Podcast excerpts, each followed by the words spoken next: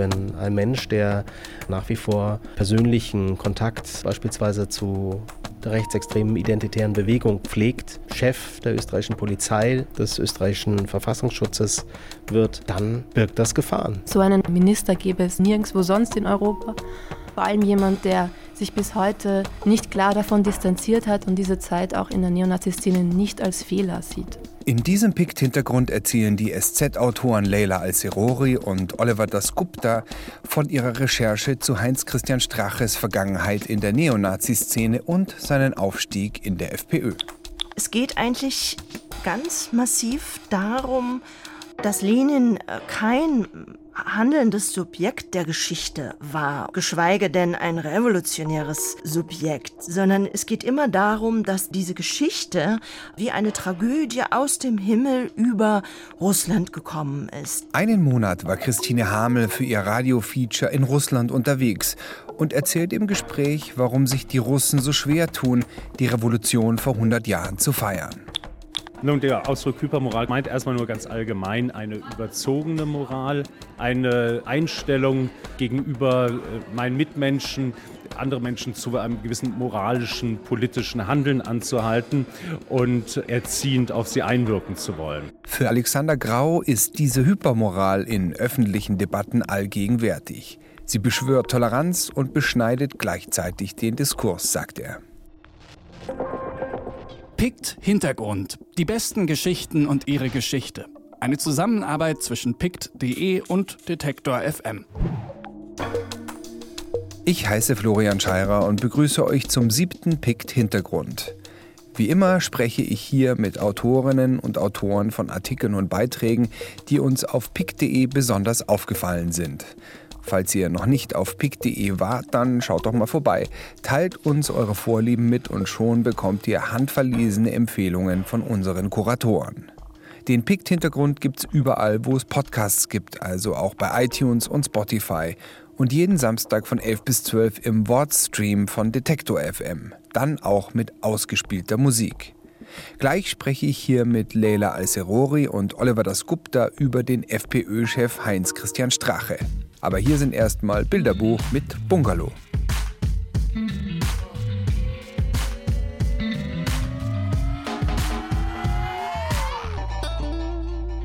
Kurz vor der Nationalratswahl in Österreich erschien in der Süddeutschen Zeitung die Akte Strache. In Teil 1 ging es um die Vergangenheit von Heinz Christian Strache in der Neonazi-Szene. In Teil 2 um seinen Aufstieg zum FPÖ-Chef und Spitzenkandidaten. Schon da war klar, dass er wahrscheinlich Teil der neuen Regierung unter einem Kanzler Kurz von der ÖVP sein wird. Und deshalb haben sich Leila Al-Sirori und Oliver Dasgupta richtig reingehängt. 14 Interviews, 22 Hintergrundgespräche und sieben Archivbesuche haben die beiden für die Akte Strache gemacht. Wir haben uns im Archiv der SZ getroffen. Also die Idee hat äh, Oliver Dasgupta. Heinz-Christian Strache ist natürlich eine wichtige Figur in der österreichischen Innenpolitik und wie dann klar wurde, dass neu gewählt wird und er eben in den Umfragen sehr gute Werte hat oder auf Platz zwei oder Platz drei zu kommen, haben wir uns gedacht, okay, den muss man sich nochmal genauer anschauen. Wenn man Europas Rechtspopulisten jetzt mal so betrachtet, hat Strache schon ein paar Alleinstellungsmerkmale. Da ist vor allem seine jahrelange Verhaftung in der Neonazi-Szene und dann dieser Aufstieg. Also, dass ein Mensch wie er tatsächlich demnächst in die österreichische Regierung schafft, Vizekanzler wird, wahrscheinlich Innenminister, das ist schon tatsächlich ein Ding. Rausgekommen sind dabei zwei lange Artikel, einer über seine Vergangenheit in der Neonazi-Szene und einer sozusagen seinen Weg nach oben in der Macht. Gleich mal so vorneweg, ihr habt euch ja jetzt wirklich sehr viel mit ihm beschäftigt. Was ist das für ein Mensch, Heinz-Christian Strache? Klar ist, dass er schon seit Jahren in der Politik ist und natürlich ein Ziel hat, nämlich zu regieren, möglichst viel Macht zu haben, möglichst viel Anerkennung zu bekommen. Das ist natürlich ein sehr ehrgeiziger Mensch, was auch zeigt, jetzt in den Regierungsverhandlungen, der will unbedingt dieser Koalition angehören. Ja. Aber er ist schon ideologisch gefestigt. Also dadurch, dass er auch damals in der Neonazi-Szene wirklich fester Bestandteil war, also er ist nicht nur ideologisch flexibel, so wie beispielsweise Jörg Haider das war, der ein bisschen so geschaut hat, okay, wo kann er punkten bei der Bevölkerung, wo kann er möglichst viele Stimmen einholen, sondern er ist tatsächlich ideologisch gefärbt. Wir haben ihn ja auch getroffen. Ende September in Innsbruck und da saßen wir ungefähr anderthalb Stunden mit ihm beisammen in einem Innsbrucker Wirtshaus und er kam uns sehr, sehr kumpelhaft vor. Er war sehr freundlich, höflich. Er hat uns sehr viel erzählt, gerade Dinge aus seiner Kindheit. Es wurde bloß unangenehm, als wir ihn nach seiner Zeit in der rechtsextremen Szene gefragt haben. Da wurde er ungeduldig, seine Körpersprache hat sich verändert und äh, nach wenigen Minuten wurde er dann umgehalten, als wir nachgehakt haben.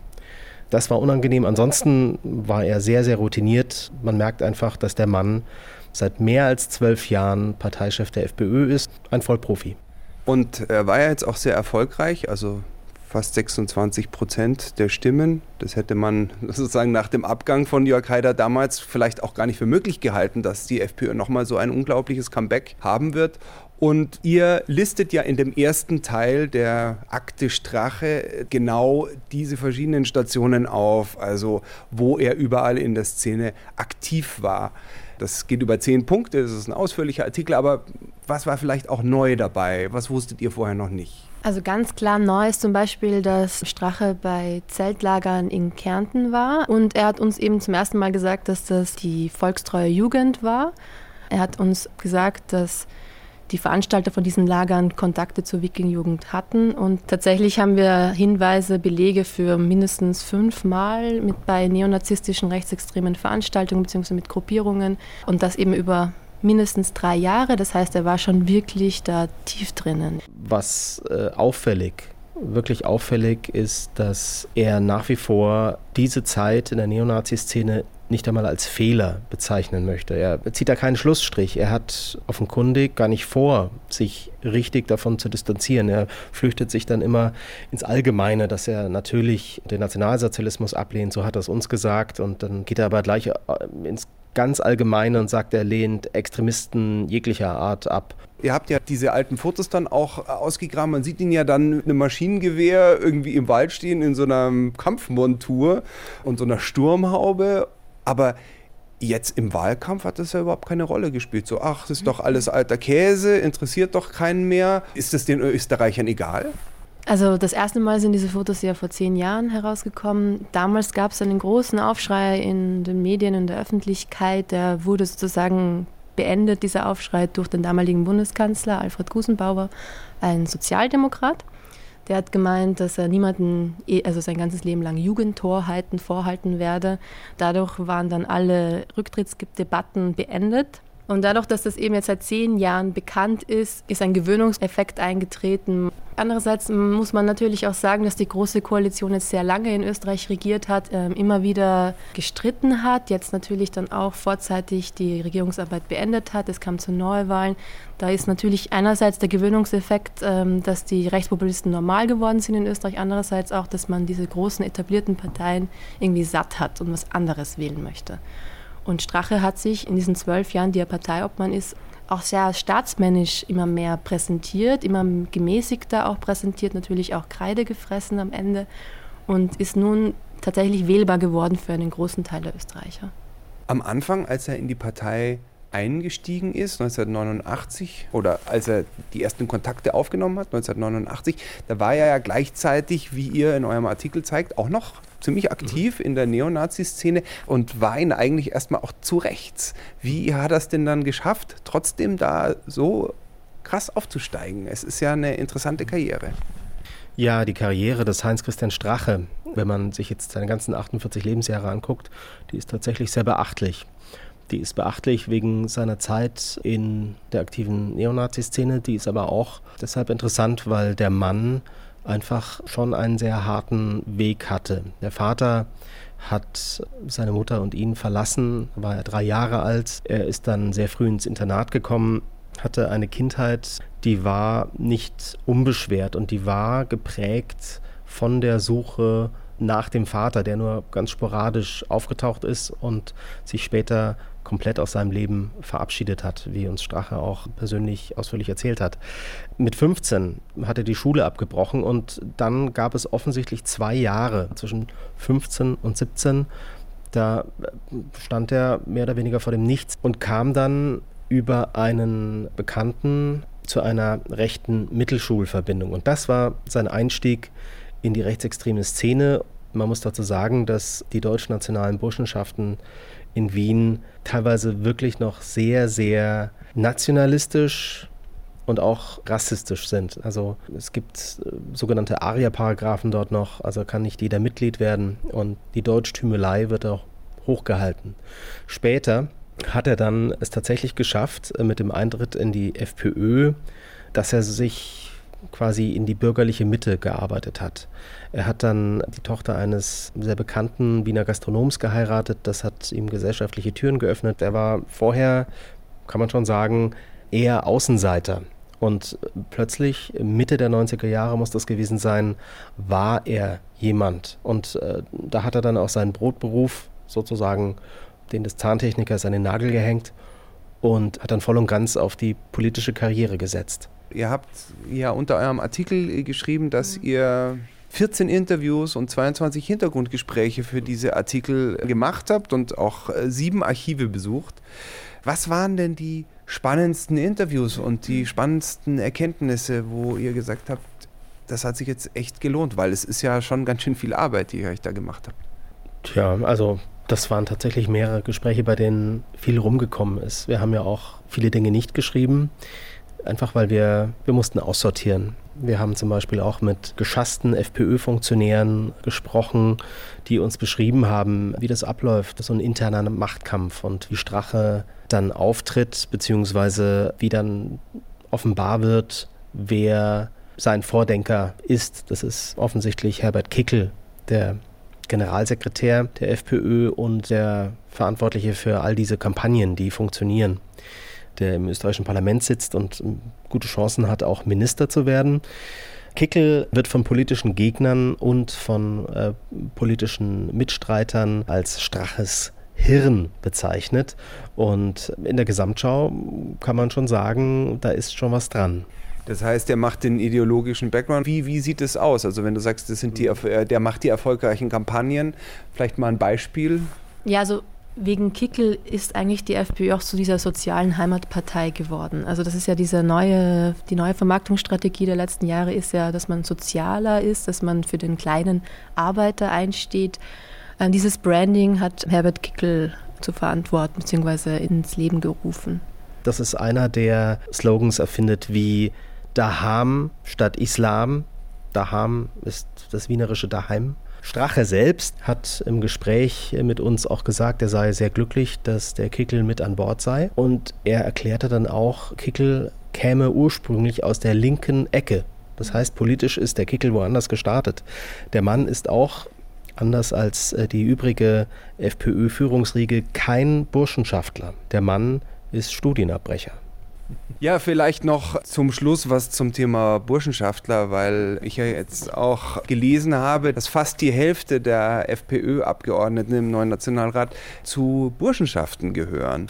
Also in Österreich ist tatsächlich der Anteil der deutschnationalen Burschenschaftler größer als beispielsweise in Deutschland. Aber was heißt es, deutschnational als Österreicher zu sein? Das bedeutet, dass man sich als Teil der deutschen Volksgemeinschaft empfindet. Und dieser Terminus, deutsche Volksgemeinschaft und die Zugehörigkeit dazu, findet sich auch im FPÖ-Programm. Das ist tatsächlich die Denke, die ganz, ganz weit zurückreicht. Vor 1945 schon, aber wenn man so will, zwischen 1933 und 1945 war ja Österreich als Staat nicht existent, sondern Teil von Hitlers Großdeutschem Reich. Und in dieser Tradition sehen sich dann doch sehr, sehr viele dieser deutschnationalen Burschenschaftler. Dieses Milieu macht nur einen geringen Prozentsatz der österreichischen Bevölkerung aus, aber in der FPÖ dominiert es. Und wahrscheinlich auch in der künftigen Regierung. In eurem Artikel äh, sieht man ja auch ein Foto aus der Vandalia-Verbindung, in der Heinz-Christian Strache Mitglied ist. Er hat ja nie studiert, aber es gibt scheinbar auch für Mittelschüler da solche Verbindungen. Und da sieht man zum Beispiel die Reichskriegsflagge oder äh, ihr schreibt von einem toten Schädel, wo also ein äh, Wehrmachtshelm drauf hängt. Also, was sagst du denn als Österreicherin dazu? Warum wählen die Österreicher jemand, der eine Reichskriegsflagge hat, also eine deutsche Fahne? Das also, ist doch also, seltsam. Uns wurden diese Fotos ja zugespielt, sprich, der gemeine Österreicher weiß nicht, wie es in diesen Heimen aussieht. Es ist ja schon so, dass die FPÖ sich in den letzten Jahren davon schon zumindest öffentlich wegbewegt. Also die soziale Heimatpartei, man ist für Österreich, so Rot-Weiß-Rot ist wichtig. Und diese Backgrounds werden eher so ein bisschen in den Hintergrund gedrängt, beziehungsweise auch ein bisschen vielleicht auch vertuscht. Also ein weiteres Indiz ist ja diese Sache mit den Kornblumen, was ihr jetzt auch nicht nochmal aufgenommen habt in eurem Artikel, aber das weiß man ja. Also die Kornblume ist ja ein Zeichen der alldeutschen Jugend, also einer Bewegung aus dem 19. Jahrhundert, die ja auch als Vorläufer für Adolf Hitler und so weiter gilt. Das sind natürlich auch ein bisschen so versteckte Codes, ja. Genau, sind versteckte Codes. Und wenn Sie danach gefragt werden, ich habe jetzt da gerade noch mal ein Interview gesehen, dann sagen Sie, ja, wir haben die nur, weil die blau ist und wir sind doch die Blauen. Also Heinz-Christian Strache war ja zum Beispiel auch in Israel in einer Gedenkstätte und hat keine Kippa getragen, sondern die Kopfbedeckung seiner Burschenschaft was man schon als Verhöhnung auch ein bisschen werten kann. Also genau die Burschenschaft, in der die Reichskriegsfahne hängt. Natürlich wurde das im Nachhinein dann heruntergespielt, aber das ist schon ein klares Signal auch an seine eigenen Leute. Ne? In den letzten Jahren ist gerade Strache offensiv gegen offenen Antisemitismus in seiner Partei vorgegangen. Er sucht ganz demonstrativ die Nähe zu Israel und auch zu jüdischen Menschen. Auf der anderen Seite ist aber der Antisemitismus ein Grundelement, ein Wesenszug dieser alldeutschen Bewegung, aus der die FPÖ hervorgegangen ist. Ja, der neue Angstgegner ist der Islam. Also man hat sozusagen das Feindbild ausgetauscht, aber letztendlich geht es äh, nach wie vor einfach gegen Minderheiten, gegen das, was die heimische, in Klammern deutsche Kultur bedroht. Man sollte sich da nicht täuschen lassen. Also die ticken einfach nach wie vor stramm deutsch-national, was nicht bedeutet, dass sie morgen irgendwie allen Ernstes versuchen wollen, Österreich und Deutschland irgendwie wieder äh, zusammenzubringen. Aber manchmal hat man so den Eindruck, wenn man sich mit den Leuten im Hintergrund unterhält, dass sie sich als die Gralshüter der wahren deutschen Werte empfinden. Und das gibt Ihnen dann in dem Augenblick so ein, ja, vielleicht moralisches Argument und eine ideologische Festigkeit, die gefährlich sein kann? Also wenn Heinz-Christian Strache tatsächlich österreichischer Innenminister werden sollte, dann ist das tatsächlich gefährlich, wenn ein Mensch, der nach wie vor persönlichen Kontakt beispielsweise zu der rechtsextremen identitären Bewegung pflegt, wenn so ein Mensch der Chef der österreichischen Polizei, des österreichischen Verfassungsschutzes wird, dann birgt das Gefahren. Das war auch nochmal der Grund, warum wir überhaupt diese Recherche gemacht haben. Ja. Also so einen Minister gäbe es nirgendwo sonst in Europa. Vor allem jemand, der sich bis heute nicht klar davon distanziert hat und diese Zeit auch in der Neonazi-Szene nicht als Fehler sieht. Oliver Dasgupta ist schon seit 20 Jahren bei der SZ. Leila Alcerori kommt aus Wien und war früher beim Kurier. Die Akte Strache findet ihr auf sz.de und auf der Sendungsseite von Detektor FM. Dort gibt es zu jedem Pikt-Hintergrund eine eigene Seite mit Links und Fotos. Einfach auf detektor.fm slash serien slash. Gleich spreche ich hier mit Christine Hamel über Russland, aber vorher noch Isolation Berlin mit ihrer Coverversion vom Pulp-Song Common People. Christine Hamel hat schon zu Zeiten der Sowjetunion aus Russland berichtet. Im letzten Jahr konnte sie unterstützt mit Stipendien, einen ganzen Monat dort verbringen. Das Ergebnis war ihr Radiofeature Mapping Lenin, in dem auch mal Menschen aus der russischen Provinz zu Wort kommen und nicht nur aus Moskau oder St. Petersburg wie sonst so oft. Besonders Orte, die den Namen Lenin im Namen tragen, wie Leninogorsk oder Leninsk, standen auf dem Reiseplan, denn am 7. November war der 100. Jahrestag der Oktoberrevolution.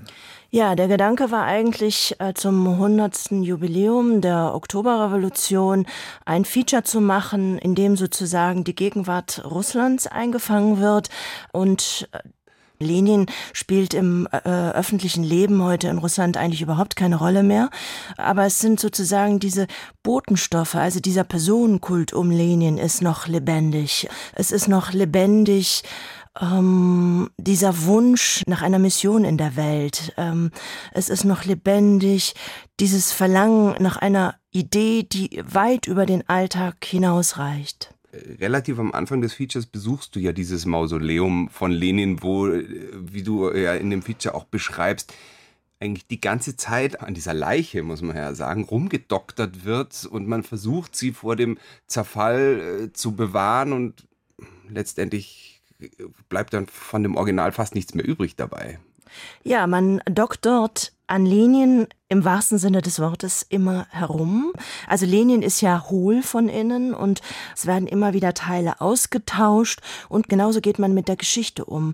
Man entnimmt der Sowjetunion den Sozialismus, es bleibt aber die Größe übrig, man entnimmt das ganze Innenleben, man kernt die ursprüngliche Idee aus und man, man polstert auf mit einem rüden Kapitalismus, ähm, dem man dann aber wiederum diese Mission der Sowjetunion noch anzuhaften, anzukleben.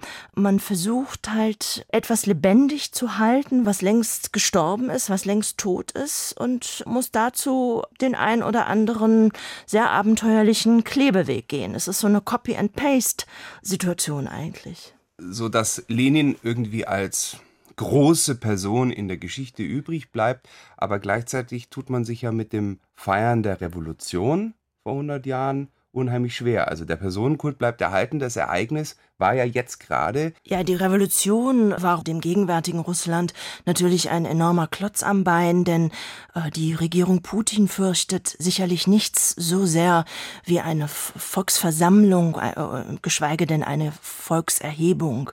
Die Meistererzählung des Putin-Russlands ist der immer schon starke russische Staat. Es wird eine durchgehende, konsistente russische Staatlichkeit betont und da hat es nie einen Bruch gegeben. Mapping Lenin. Moskau, Roter Platz. Die Nachfrage ist bei Ihnen größer als bei Lenin, oder? Wir arbeiten normalerweise zusammen, manchmal auch allein. Mit jedem Jahr steigt die Nachfrage bei mir. Bei den Fotosessions mit Politiker-Doubles am Rande des Roten Platzes steht Lenin längst im Schatten Stalins. Ich arbeite seit acht Jahren als Stalin. Früher war Stalin so ein wenig, naja, aber mit jedem Jahr wird er populärer. Die Nachfrage steigt. Ich darf mich nur fotografieren lassen und vielleicht ein paar Sätze sagen. Wir halten uns zurück. Wir dürfen keine Menschen um uns versammeln. Vor dem Mausoleum darf ich mich auch nicht filmen und fotografieren lassen. Da braucht man eine Erlaubnis. In deinem Feature wird das ja aber auch ganz konkret zu spüren. Du bist zum Beispiel am Anfang deiner Reise in Moskau auf dem Roten Platz und unterhältst dich da so mit Leuten, die sich als Stalin und Lenin verkleidet und sich da mit äh, Touristen fotografieren lassen. Und da besteht immer die Gefahr, dass man dann mehr als drei Leute sich sozusagen ansammeln und das ist potenziell schon gefährlich. Warum? Diese Sorge hatte das Lenin-Double geäußert, denn es ist mittlerweile verboten, dass sich mehr als drei Leute in der Öffentlichkeit im Sinne eines gemeinsamen Anliegens versammeln. Also es ist jetzt nicht so, dass man keine Möglichkeit hätte, mehr sich kremlkritisch aufzustellen. Es gibt ganz erstaunliche Freiräume. Aber dadurch, dass der Kreml sich immer wieder Persönlichkeiten, jetzt beispielsweise auch Serebrennikov, herausgreift, dieser Theaterregisseur, der dann plötzlich da äh, doch ziemlich willkürlich verhaftet wird oder äh, unter Hausarrest gestellt wird. Das sind natürlich immer wieder Signale an die ganze Szene. Es kann jeden von euch treffen und auch Berühmtheit schützt euch nicht vor dem langen Arm des Kreml. Du hast dich ja nicht nur in Moskau und St. Petersburg bewegt, sondern du bist äh, von Moskau dann als erstes nach Ulyanovsk gefahren, äh, benannt nach dem ursprünglichen Nachnamen von Lenin da scheint es ja irgendwie in jedem zweiten Haus, wenn ich das richtig verstanden habe, ein Lenin-Museum zu geben. Genau. Die Familie Ulyanov ist ähm, zum Glück für die Stadt sehr oft umgezogen. In Ulyanowsk selbst gibt es ein Dutzend Lenin-Museen. Diese Häuser sind dann alle eingerichtet mit äh, fein gedeckten Esstischen. Die Standuhr tickt Die Museumsleiterin erzählt dann, dass Nadezhda Krupskaya, die Frau von Lenin, immer betont hätte, aus Lenin wäre ein großartiger Schriftsteller oder ein wunderbarer Jurist geworden, wenn es nicht diese revolutionären Ereignisse gegeben hätte. Also man versucht, Lenin in ein bürgerliches Idyll einzuordnen. Man kapert ihn gewissermaßen. Es ist wirklich eine Piraterie. Man holt ihn aus der Revolution zurück in ein bürgerliches 19. Jahrhundert und beschwört, dass die Familie Ulyanov besonders gerne Tschaikowski und Beethoven gehört äh, habe und deshalb spiele man also heute und man spielt es tatsächlich immer die Mondscheinsonate. Beethovens Mondscheinsonate wird im Lenin-Museum gespielt. Es geht eigentlich ganz massiv darum, dass Lenin äh, kein handelndes Subjekt der Geschichte war und geschweige denn ein revolutionäres Subjekt, sondern es geht immer darum, dass diese Geschichte wie eine Tragödie aus dem Himmel über Russland gekommen ist. Also die Revolution als eine Art Naturkatastrophe und äh, Lenin ist dann der Katastrophenmanager oder wie? Nein, Lenin wird von den revolutionären Ereignissen mitgerissen und äh, hat gar keine Wahl, sich gegen sie zu äh, sperren. Genauso äh, behandelt man ja auch den Terror der Stalinzeit, der auch wie eine Tragödie über das russische Volk gekommen ist und es gibt keinen Täter. Und diese Botenstoffe auch aus dem Stalin-Kult sind weiterhin wirksam. Denn es gibt dieses berühmte Wort Pasternaks, wenn Stalin das gewusst hätte oder wenn Stalin das wüsste. Und das trifft man heute wieder häufig in Russland an. Denn natürlich merken die Russen, dass in ihrem Land vieles nicht zum Besten steht. Aber viele Russen lasten das nicht Putin an, sondern seinen schlechten Ministern, seinen korrupten Ministern, seiner korrupten Führungsriege, den korrupten Gouverneuren. Ich habe mehrfach gehört, Putin kann ja nicht alle Zügel in der Hand halten. Für alles Schlechte im Land kann man ja nicht Putin verantwortlich machen. Das ist so ein gängiges Narrativ. Zum Beispiel waren die Lebensbedingungen, die ich in der Provinz vorgefunden habe, die waren zum Teil schockierend. Die Leute sind beschäftigt mit ihrem Überleben. Und in dieser Situation greifen Leute wahrscheinlich nach der Sicherheit einer Größe Russlands. Und eines großen Führers? Genau. Der große Leader, Putin wird, heißt ja häufig, man spricht in Russland bezeichnenderweise von Leader. Russland hat gerade einen neuen Eisbrecher, der heißt auch Leader. Ja, es, es ist so der Wunsch nach einer Führerpersönlichkeit. Mapping Lenin. Leninsk. Ich arbeite jede Nacht. So um sechs, sieben verlasse ich das Haus und dann arbeite ich bis zum Mittag des nächsten Tages. Ein Privatleben habe ich nicht. Seit der massiven Wirtschaftskrise und infolge des fallenden Ölpreises verdienen Autobesitzer dazu oder überhaupt ihren Lebensunterhalt, indem sie Taxi fahren. Sie sind in Unternehmen organisiert, die über Mobiltelefone den Betrieb regeln. Die Strecke Wolgograd-Leninsk kostet 9 Euro. Es sind 78 Kilometer durch die südrussische Steppe in einem grasgrünen Lader.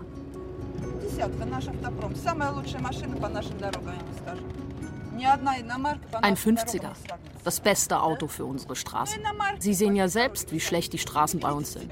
Im Winter sind hier bis zu 40 Grad unter Null. Es geht robust zu in Russland, bisweilen auch in der Familie. Als Svieta mit ihrem vierten Sohn schwanger war, hat ihr Mann schon lange getrunken. Erst als er gewalttätig wurde, hat sie ihn vor die Tür gesetzt. Die Männer zerstören alles. Der Wodka. Sobald irgendetwas passiert, Bier, Bier, Bier, Bier und Wodka. Sie kennen kein Maß. Sie sind daran gewöhnt, dass sie in die Arbeit gehen und den Rest erledigt die Frau. Eine große Ausnahme gibt es in Svietas Männerbild. Putin macht eine vollkommen richtige Politik. Alle hier achten ihn. Die Jugend gratuliert ihm zum Geburtstag. Denn Putin macht alles richtig. Wir haben sogar keinen Terrorismus mehr in unserem Russland. Also diese Taxifahrerin hat ja eine wahnsinnig tragische Geschichte. Ihr äh, alkoholkranker Mann hat sie in der Schwangerschaft so geschlagen, dass ihr Kind behindert ist. Und erst dann hat sie ihn verlassen, hat sich aber auch dazu entschieden, ihn nicht anzuzeigen und muss sich jetzt als alleinerziehende Mutter mit einem behinderten Kind durchkämpfen als Taxifahrerin Also diese Person bleibt einem ja nach dem Hören sehr in Erinnerung. Wie hast du sie erlebt? Wie war das, sie zu treffen? Ja, das war eine unglaublich kraftvolle Frau und ihr Lebensweg ist in vielerlei Hinsicht ähm, mehr als ähm, bezeichnend ähm, für Russland, mehr als charakteristisch. Denn beispielsweise, dass sie diesen Gewaltübergriff ihres Mannes nicht angezeigt hat, ist ein Zeichen dafür, dass Russen überhaupt kein Vertrauen in irgendeine Justiz haben. Diese Frau weiß ganz genau, sie zeigt ihren Mann an und dann erwächst da für niemanden ein Vorteil. Also sie hat nicht das Gefühl, ich durchbreche jetzt hier einen Kreislauf der Gewalt und zeige jetzt irgendwie was an, weil sie durchbricht gar nichts. Das widerspricht auch einer russischen Tradition, nach der man die Familie als eine Gemeinschaft gegen den Staat versteht. Also da auszubrechen, dass man die Familie sozusagen aufbricht und sich dem Staat anvertraut, das gelingt nicht in Russland, denn dem Staat kann man nicht vertrauen. Ähm, so viel ist klar. Und das kann man immer weiter nach oben rechnen. Wenn ich Probleme an meinem Arbeitsplatz habe, warum sollte ich mich da einem Außenstehenden anvertrauen, weil da habe ich nichts zu erwarten. Russen sind nicht unpolitisch oder sie sind nicht lethargisch, Russen sind aggressiv untätig, weil ich kann nichts bewirken in meinem Leben. Also fange ich auch gar nicht erst an, in meinem Leben irgendetwas bewirken zu wollen. Das zeigt dieser Fall der Frau. Man hat häufig aus dem Westen so ein Bild, Russen sind so lethargisch und lassen alles sich so über sich ergehen. Nein, das ist eine aggressive, das ist eine bewusste Zurückhaltung. Ich muss nur zusehen, dass ich das, was ich habe, absichere. Das ist das Einzige, was ich tun muss. Und das sichere ich ab durch eine aggressive Untätigkeit. Das ist eine bewusste Entscheidung, nichts zu tun. Klingt schrecklich. Das ist schrecklich. Das, und das erlebt man in der Provinz ganz deutlich.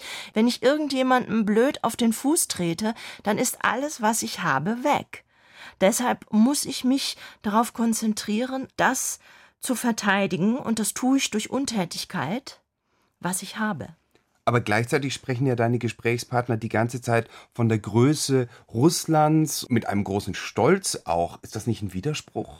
Nein, ich finde, das ist psychologisch verständlich. Wenn ich dazu gezwungen bin, immer im Klein-Klein meines Lebens untätig zu verharren, irgendwohin muss ich aber meine Handlungsfantasien verlagern.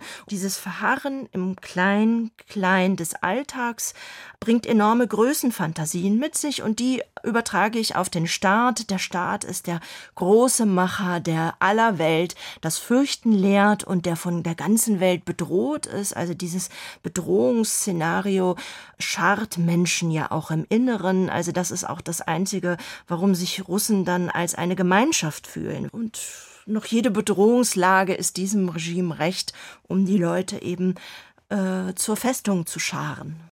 Christine Hamels Feature Mapping Lenin wurde vom BR produziert und lief auch in anderen Landesanstalten. Ihr findet es in der ARD-Mediathek oder beim BR, dort auch mit einer kleinen Fotostrecke.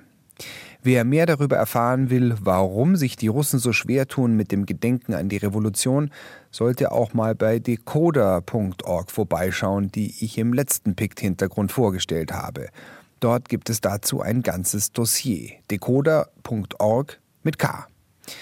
Gleich spreche ich hier mit Alexander Grau über sein Buch Hypermoral, aber vorher noch Spasibo, eine Band, die ich während meiner Recherche zu dem eben gehörten Gespräch entdeckt habe. Spasibo mit einem Song, der dieses Jahr erschienen ist und übersetzt wohl Das bin nicht ich heißt. Findet ihr auch kostenlos bei Soundcloud.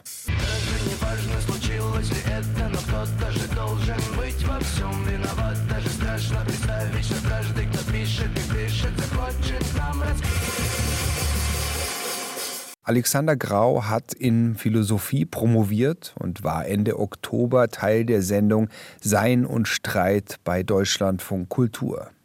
Seiner Meinung nach wird in immer mehr Bereichen moralisch und nicht sachlich argumentiert. Diese Hypermoral schränke öffentliche Debatten ein und spalte die Gesellschaft. Dazu hat der Autor, Journalist und Publizist im Claudius Verlag auch gerade einen Essay veröffentlicht. Hypermoral, die neue Lust an der Empörung heißt er. Wir haben uns zum Gespräch an einem Sonntagmorgen in einem Schwabinger Café getroffen. Nun, der Ausdruck Hypermoral kommt ja nicht von mir, sondern von dem Philosophen und Sozialwissenschaftler Gehlen, der ein Essay geschrieben hat Ende der 60er Jahre, in dem er das Phänomen schon beschreibt. Ähm, es meint erstmal nur ganz allgemein eine überzogene Moral.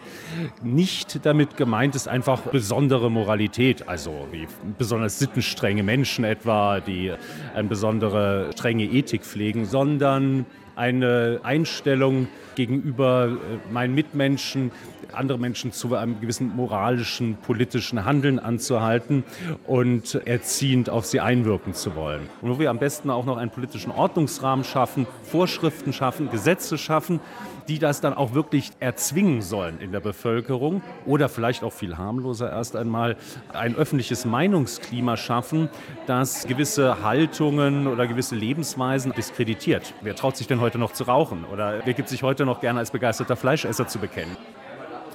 Angeheizt und seine spezifische Qualität im öffentlichen Diskurs bekommt diese Melange natürlich dann durch die Massenmedien, die auch schon lange vor dem Internetzeitalter dazu führen, dass moralische Diskurse besonders intensiv und leidenschaftlich geführt werden, einfach weil das wissen wir aus allen Nachrichten äh, oder selbst aus äh, jedem Tatort am Sonntag, natürlich das Gute und das Böse, das Helle und das Dunkle maximal emotionalisiert und Menschen vor das Radio oder vor das Fernsehen oder heute vor den Computerbildschirm bringt.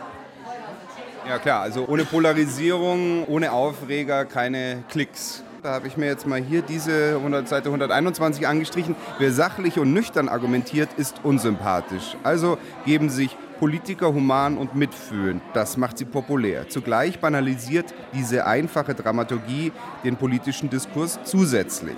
Nicht das Sachargument zählt und die kühle Expertise, sondern Empathie und das große Herz. Und dann ein bisschen weiter unten.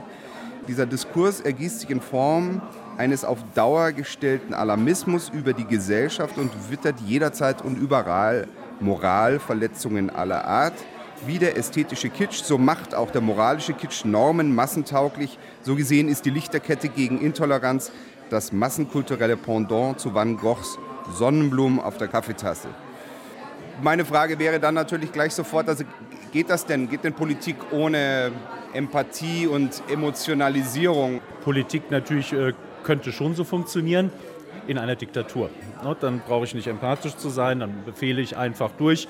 Oder eine Herrschaft äh, von Fachleuten, die einfach technokratisch regiert und die Machtmittel hat, es durchzusetzen. In einer Demokratie, wo ich angewiesen bin auf die Zustimmung der Bevölkerung, werde ich diese nicht ausschließlich mit rationalen Argumenten erreichen schon die frühen Theoretiker eigentlich äh, der liberalen Demokratie, denken wir an Alexis de Tocqueville oder sowas, haben das eigentlich schon im, im, frühen 19. Jahrhundert, lange, lange bevor wir eigentlich diese moderne Massengesellschaft in unserem heutigen Sinne haben, schon eigentlich antizipiert, also vorhergesehen und wunderbar beschrieben, wie diese Emotionalisierung entsteht und wie sozusagen eine Diktatur der öffentlichen Meinung entsteht durch diese Emotionalisierung. Ähm, auch das spricht dafür, also wenn das schon Anfang des 19. Jahrhunderts kluge Leute vorhergesehen haben, dass es vielleicht gar nicht vermeidbar ist, dass es sozusagen in dieser Eigenlogik dieser Gesellschaft liegt. Aber auch hier muss man eben sagen, man sollte zumindest darauf aufmerksam machen, um vielleicht zumindest da oder dort gegenzusteuern.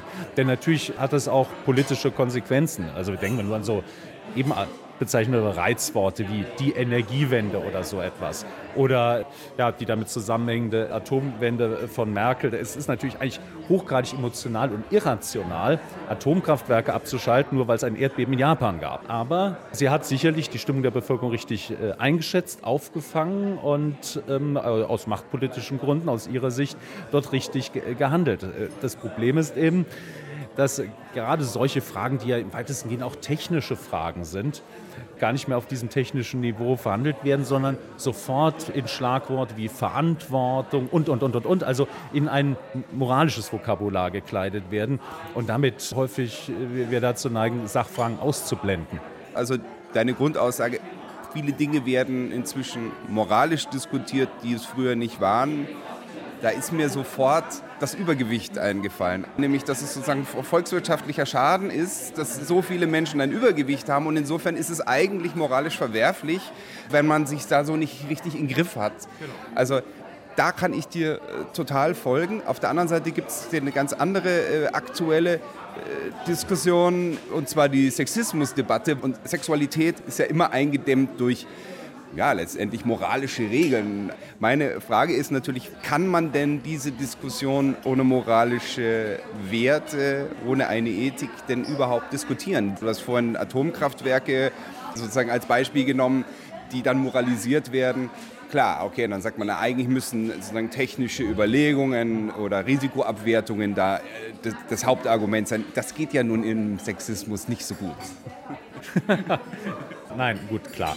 Also es gibt einfach Phänomene wie zum Beispiel Sexualität, äh, zu der sind unsere jeweiligen Haltungen und Einstellungen noch kontingenter als zu anderen. Das sehen wir an, der Menschheitsgeschichte. Es gab alle möglichen Sexualethiken zu allen möglichen Zeiten und an allen möglichen Orten. Das macht die Sache natürlich nicht einfacher, weil wir, um äh, unser Zusammenleben zu organisieren, irgendeine Sexualethik entwickeln müssen, egal wie liberal die nun ist oder nicht. Deshalb ist die Diskussion äh, darüber so heftig. Natürlich ist sie auch so heftig, weil es eben um ein nicht nüchternes Thema geht, sondern um äh, etwas, was, was die Menschen eben sehr, sehr beschäftigt. Also das, äh, der Emotionalisierungsgrad ist sehr hoch. Gerade deshalb muss man aber darauf aufmerksam machen, dass die Entwicklung, die unsere Gesellschaft in den letzten Jahrzehnten genommen hat, eben nicht ohne eine Schattenseite zu bekommen ist. Also man kann eine Gesellschaft nicht sexualethisch entgrenzen, ohne die bittere Seite sich irgendwie mit einzukaufen.